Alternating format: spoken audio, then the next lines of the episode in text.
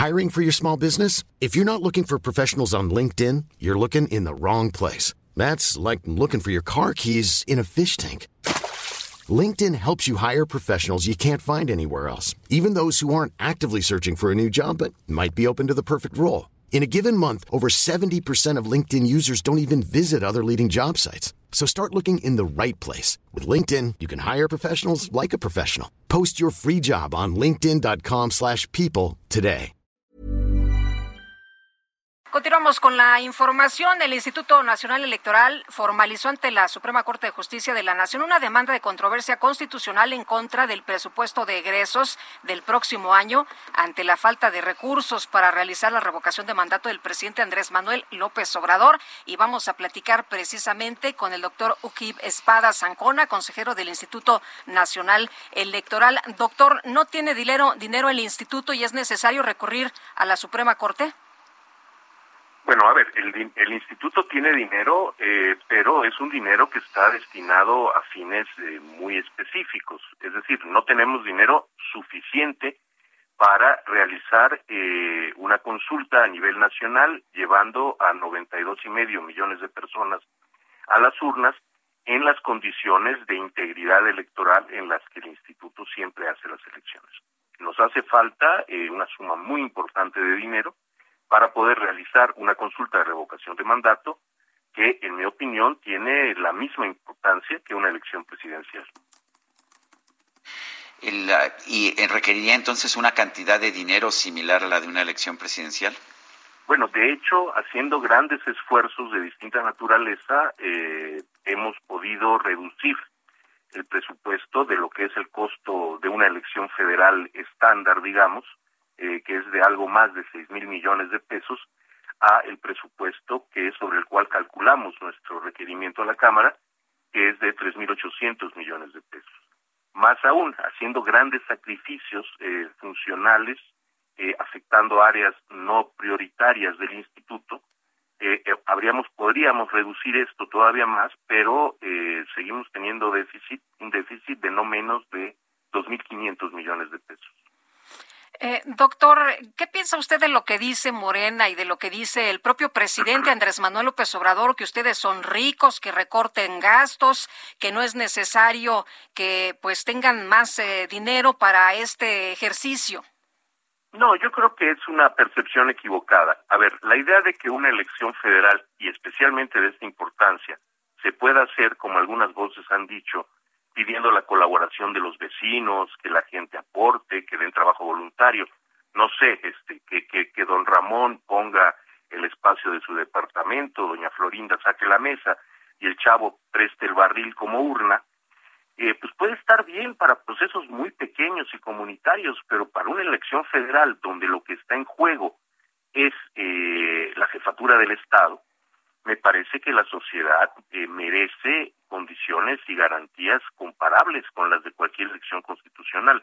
Es decir, no es un problema de que eh, se hagan las elecciones con lujo o que haya un exceso de gastos. Entre paréntesis, los consejeros podemos renunciar a nuestros salarios eh, de aquí a que salgamos de, de nuestras funciones y eso ni de lejos remediaría eh, una fracción mínima de las necesidades que se, que se tienen para realizar una, una elección formal eh, y que garantice, yo insisto en eso, que garantice la integridad del proceso, que la gente sepa que la opinión que va a expresar en una consulta tan importante como la que posiblemente tengamos, sepa que su voto se contará, se contará bien y que en conjunto la elección no será adulterada por ningún factor externo. El presidente de la República, señor consejero, dice que pues que el problema son los altos sueldos de los consejeros electorales. ¿Es cierto que esa es la razón por la que el INE no tiene dinero? No, no, o sea, insisto, nosotros podríamos renunciar a nuestros sueldos por el tiempo que nos quede en funciones y eso no monta el 1% de las necesidades de una elección. Es una percepción totalmente equivocada. Eh, doctor, ¿qué pasa si no reciben ustedes el dinero? ¿No se va a poder hacer esta consulta? No adelantaría yo vísperas. Confío en que la Corte, eh, dada la importancia de este, de este tema, eh, ordene eh, la entrega de mayores recursos al instituto. Eh, la Corte tiene una responsabilidad muy alta en este momento, es decir, no es posible que la Corte asuma que los órganos constitucionales tienen que hacer sus tareas aunque no tengan dinero para ello. Creo que la, encrucijada es eh, muy complicada, pero que la Corte estará a la altura de su, de, su inmensa responsabilidad constitucional y proveerá los recursos necesarios para que, eh, en caso de realizarse, esta consulta se haga en las condiciones de calidad que la sociedad merece.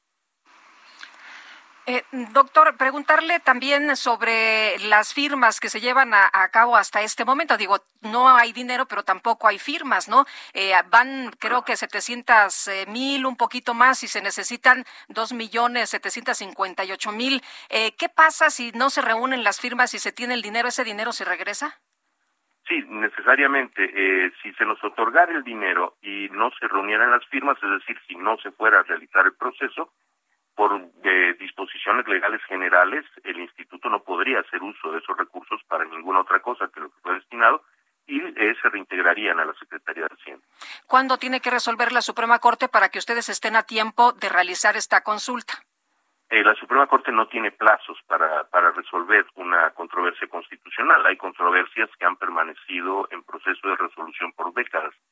Sin embargo, eh, confiamos en la sensibilidad de los, de los ministros eh, evidentemente esto es un tema que si no se resuelve eh, de manera pronta, significa resolver en contra de la, de la demanda del instituto.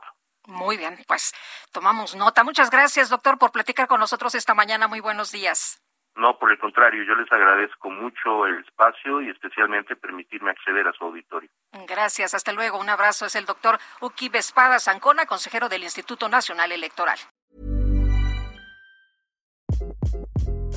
Hi, this is Craig Robinson from Ways to Win, and support for this podcast comes from Invesco QQQ, the official ETF of the NCAA. The future isn't scary. Not realizing its potential, however, could be. Just like on the recruiting trail, I've seen potential come in many forms as a coach. Learn more at Invesco.com slash QQQ. Let's rethink possibility. Invesco Distributors, Inc.